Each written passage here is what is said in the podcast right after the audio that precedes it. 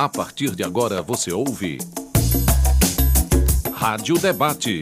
Uma produção do setor de rádio-jornalismo da Universitária FM. Apresentação Carolina Real.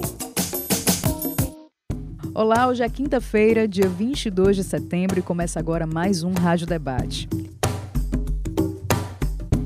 No programa de hoje, a gente dá continuidade ao debate sobre o plano dos militares para o futuro do país. E nosso foco é o conteúdo do documento intitulado Projeto de Nação o Brasil em 2035. Quem nos conduz nesta análise é o pesquisador Manuel Domingos Neto, organizador da coletânea Comentários a um Delírio Militarista. A publicação reuniu pesquisadoras e pesquisadores de diversas áreas para destrinchar como os militares enxergam o Brasil e o que eles planejam para o nosso futuro. Professor Manuel, seja bem-vindo mais uma vez. Lembrando que você é doutor em História pela Universidade de Paris e professor aposentado da Universidade Federal do Ceará e da Universidade Federal Fluminense. O senhor também é ex-presidente da Associação Brasileira de Estudos de Defesa, que é uma referência em pesquisas sobre o militarismo e organizações militares. Prazer conversar novamente com o senhor. É sempre um prazer, uma alegria encontrar vocês.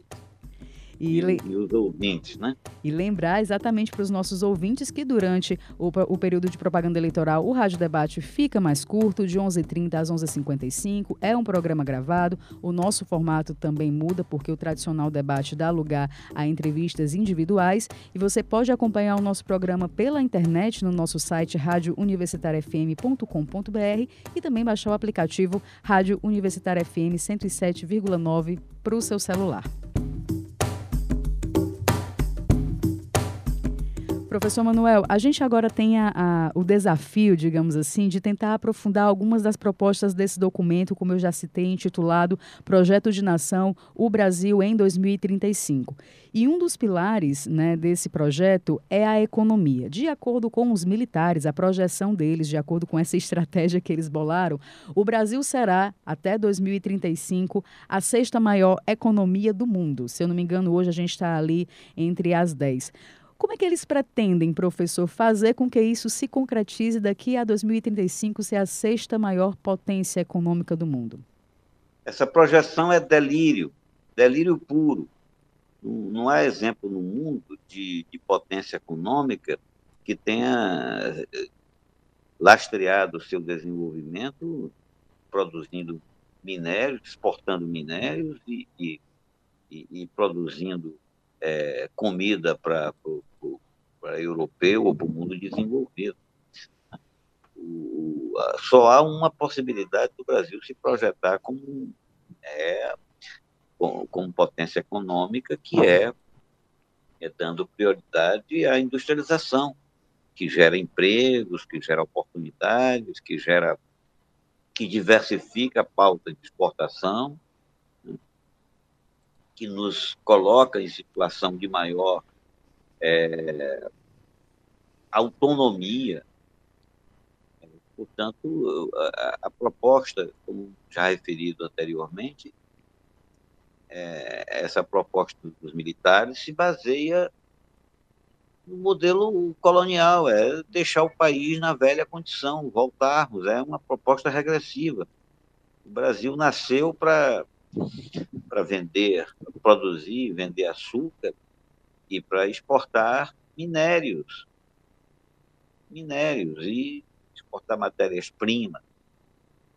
E a proposta militarista quer reviver todo esse passado do qual é, lutamos para nos, é, nos liberar desde o século XIX, particularmente no século XX, né?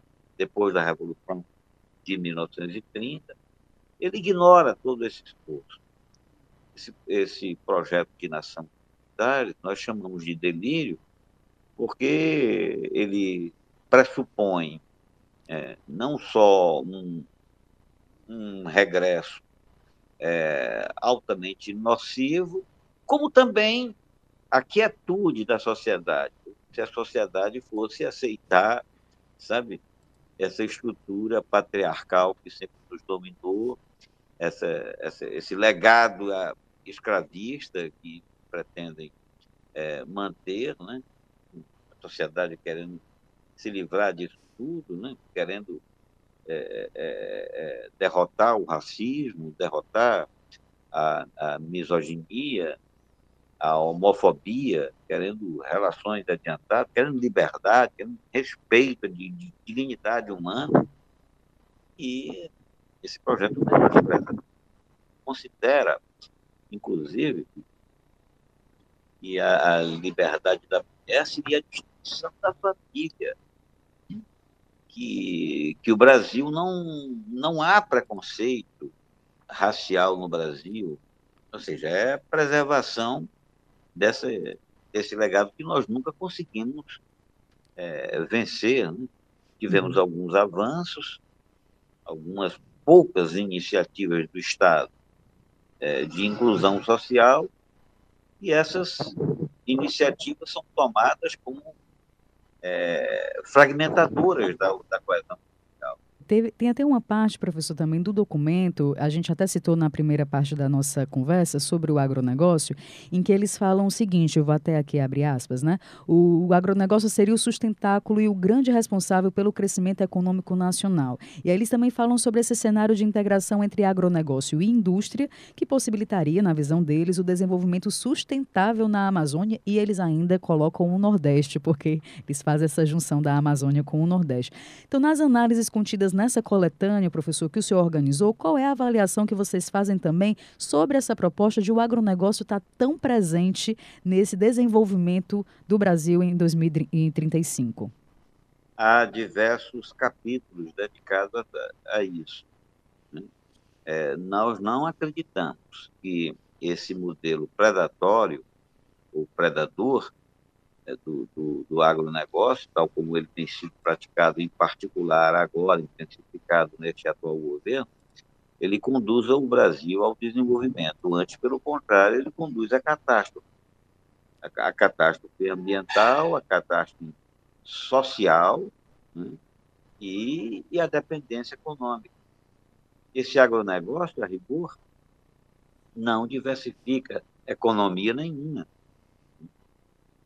a, a, o atendimento às necessidades brasileiras só pode ser é, bancado é, a partir de uma diversificação das atividades econômicas, em particular da, da industrialização.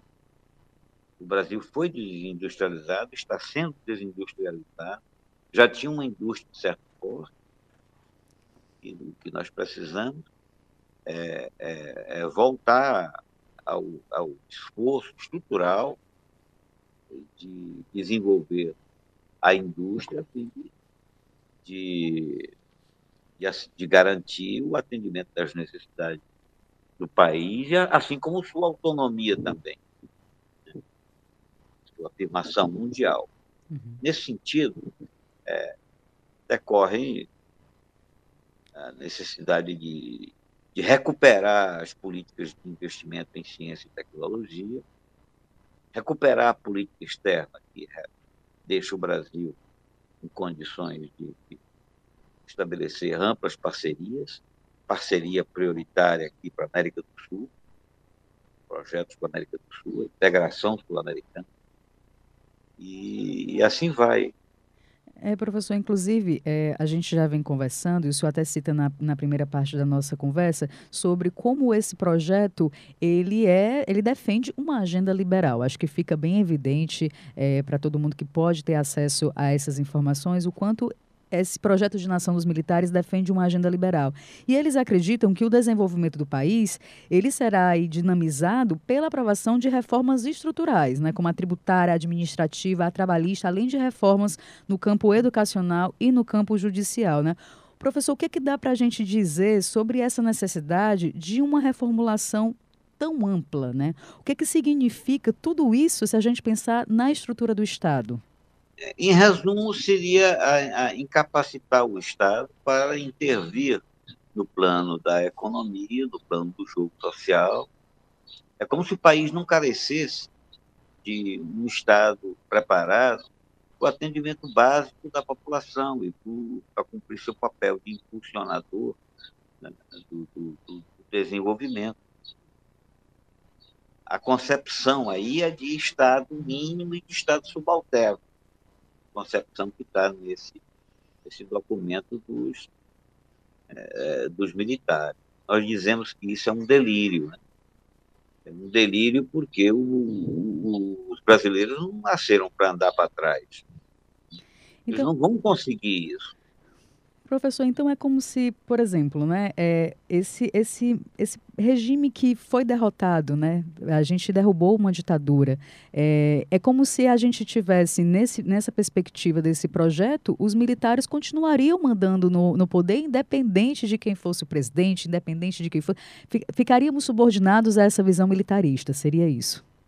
Olha, eles propõem é, alterações, inclusive na administração pública a, a atual Secretaria de Assuntos Estratégicos seria alçada à condição de superministério. Eles é, é, querem a criação de um gabinete de governo que, digamos, destitua a orientação de cada ministério.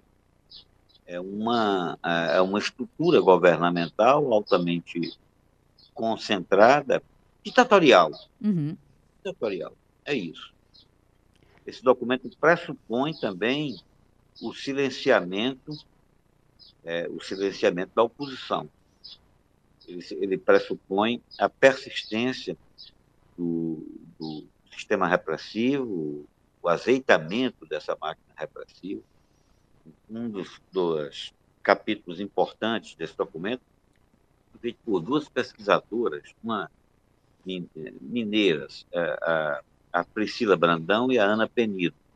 Elas é, mostram que esse projeto militarista vai por, põe em, em, em funcionamento um, um, serviço de inteligência que controla tudo, controla nossas vidas. Ele não é um serviço de inteligência voltado para os inimigos do Brasil.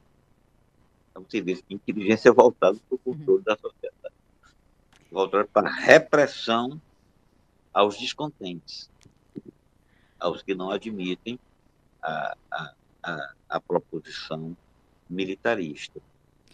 Agora, professor, essa, essa formulação desse projeto né, que a gente vem falando é de fato parte das funções militares? Né? Qual, qual seria o papel reservado aos militares e às Forças Armadas na Constituição brasileira?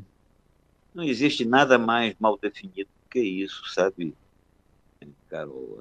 o papel dos militares, os, militares encaram a sociedade brasileira como um dádiva do, do quartel, como se o, o quartel né, fosse o criador da nação.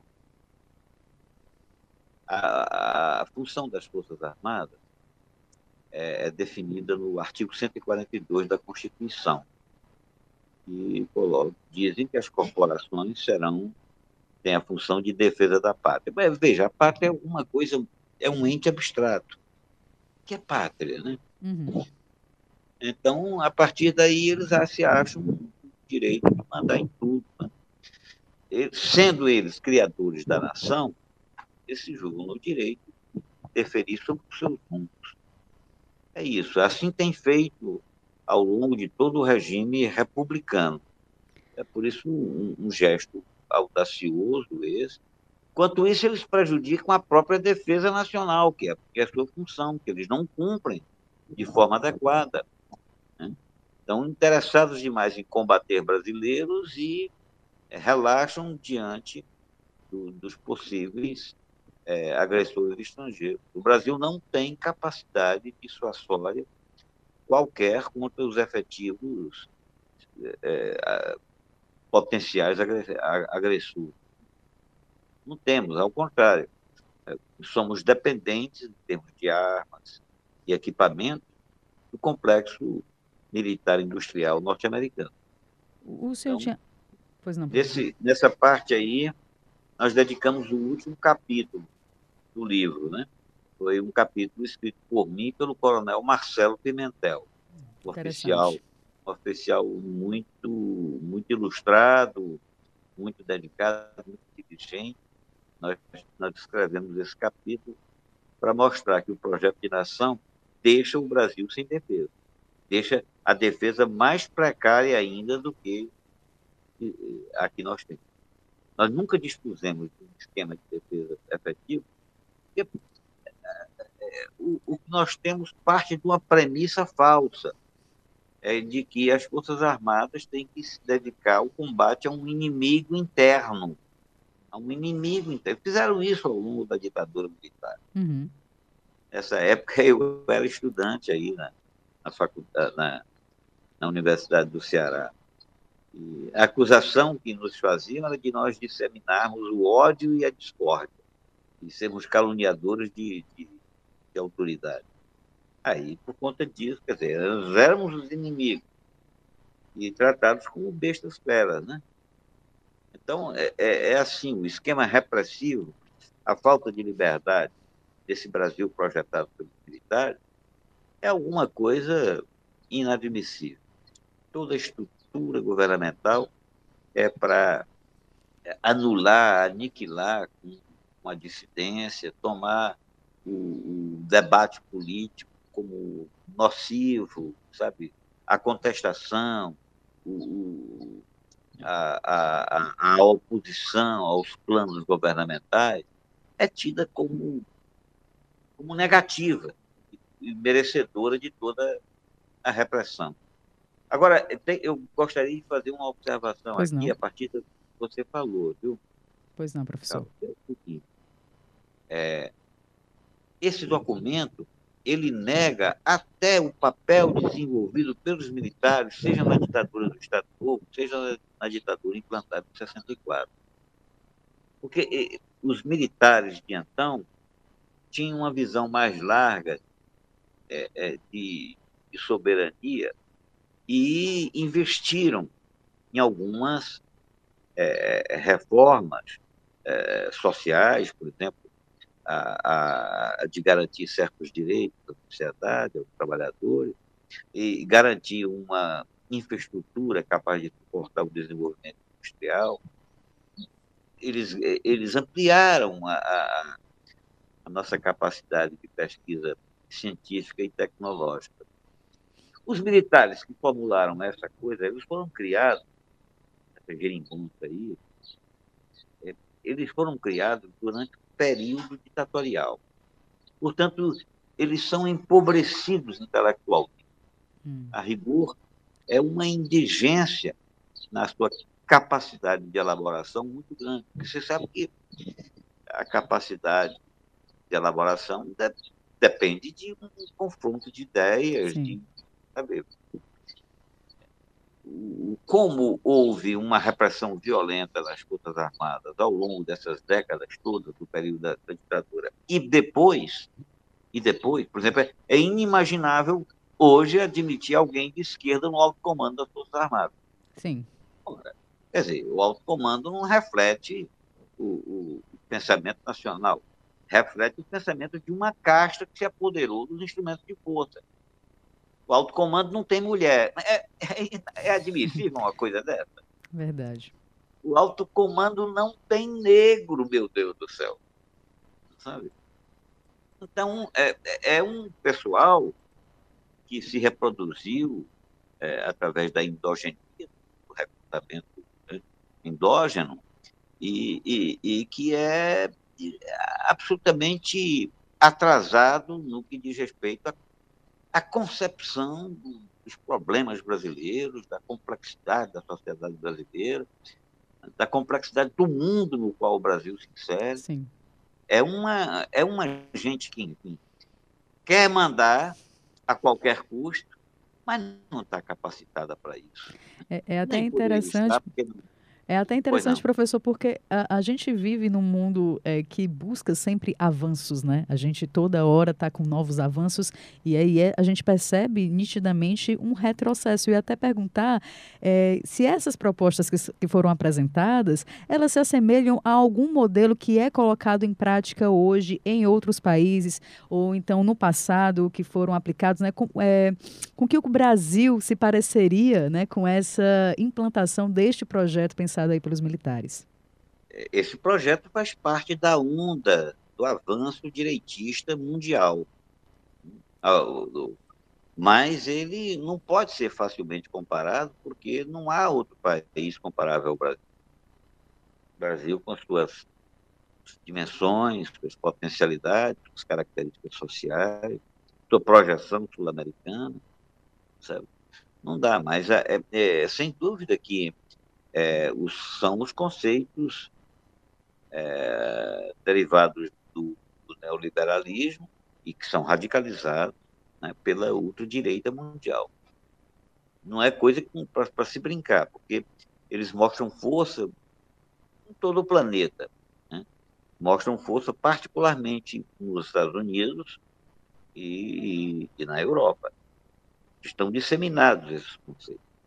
A, a, a luta contra essa perspectiva da ultradireita é uma luta a se fazer seriamente, a se fazer confronto de, de ideias, não podemos dar tréguas a, a esse avanço, é, a esse avanço conservador. Nós vivemos para o Brasil, a sociedade brasileira, existe, vive à procura de, de, de uma promessa de vida melhor. Nós não podemos nos calar diante da promessa de regressão social, que é o que consta desse documento do qual nós, nós combatemos. Aqui eu queria adiantar o seguinte: alguns dizem, não, isso é, nem foi discutido, não vale a pena perder tempo com isso, eles não terão força. Eu acho que um, um grave equívoco essas ideias contidas no projeto de nação militarista, elas estão vigindo, elas estão em curso, e elas não morrerão, não desaparecerão com a derrota do atual presidente, que é praticamente certa. Eu acredito nessa derrota.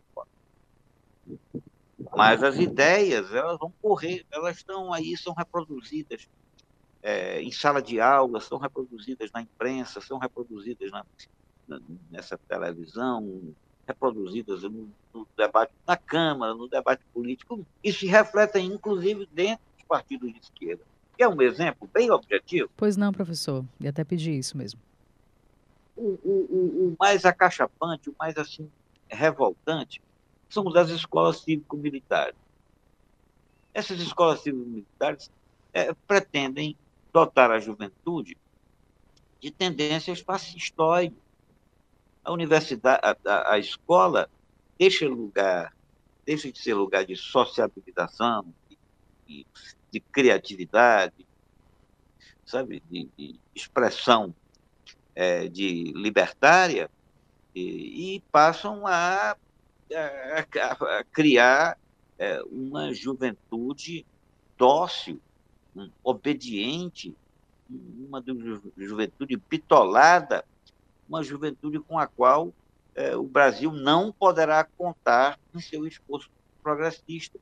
Na verdade, essas escolas cívico-militares constituem a base dos fascistas do futuro.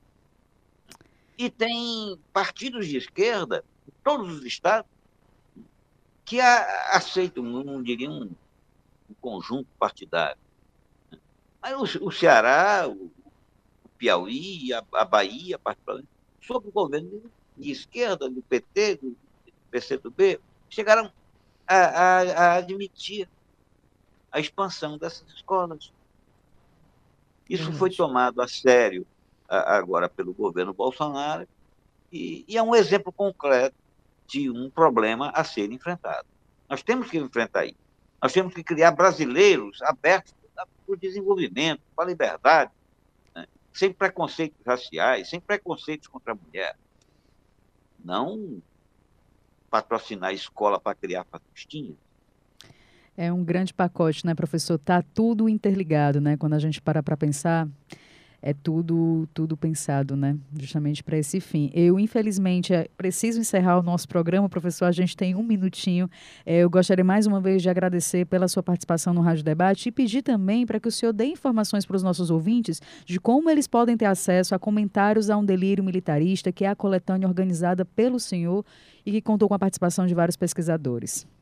É, o, o, o livro será comercializado pela Amazon por outras redes iguais, estará Mas ele, na verdade, já está sendo, já é acessível a partir do gabinete de leitura, que é essa, esse centro que, que, que editou o livro. Né?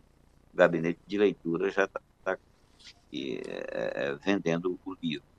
Nós é, vamos fazer o lançamento é, virtual no dia 6, de, logo depois das eleições, através de um conjunto de veículos é, democráticos, a partir do dia 6, mas, enfim, o livro já está sendo comercializado, e eu repito é, que esse livro se constitui num alerta, é, um alerta para as grandes lutas políticas que temos pela frente, com ou sem é, a, a, qualquer que seja o resultado eleitoral, com ou sem esse presidente.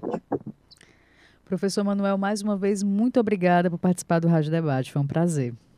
Olha, é um prazer sempre conversar com vocês. Eu sei que a Raquel participou contigo. Exatamente. Né, na elaboração disso, e é, é um prazer enorme. Adorei. Nós que adoramos. Professor, muito obrigado. Essa foi a segunda parte do Rádio Debate sobre o projeto de nação dos militares para o Brasil, com a participação do pesquisador Manuel Domingos Neto. Eu sou Carolina Real e, como o professor falou, esse programa teve produção de Raquel Dantas e vai estar disponível logo mais nos aplicativos de podcast. É só procurar por Rádio Debate no Spotify, no Deezer e em outros tocadores. Até mais. A Universitária FM apresentou. Rádio Debate. Programa do setor de radiojornalismo. Produção Raquel Dantas. Coordenação Lúcia Helena Pierre. Apoio Cultural Adufse Sindicato. Realização Rádio Universitária FM. Fundação Cearense de Pesquisa e Cultura.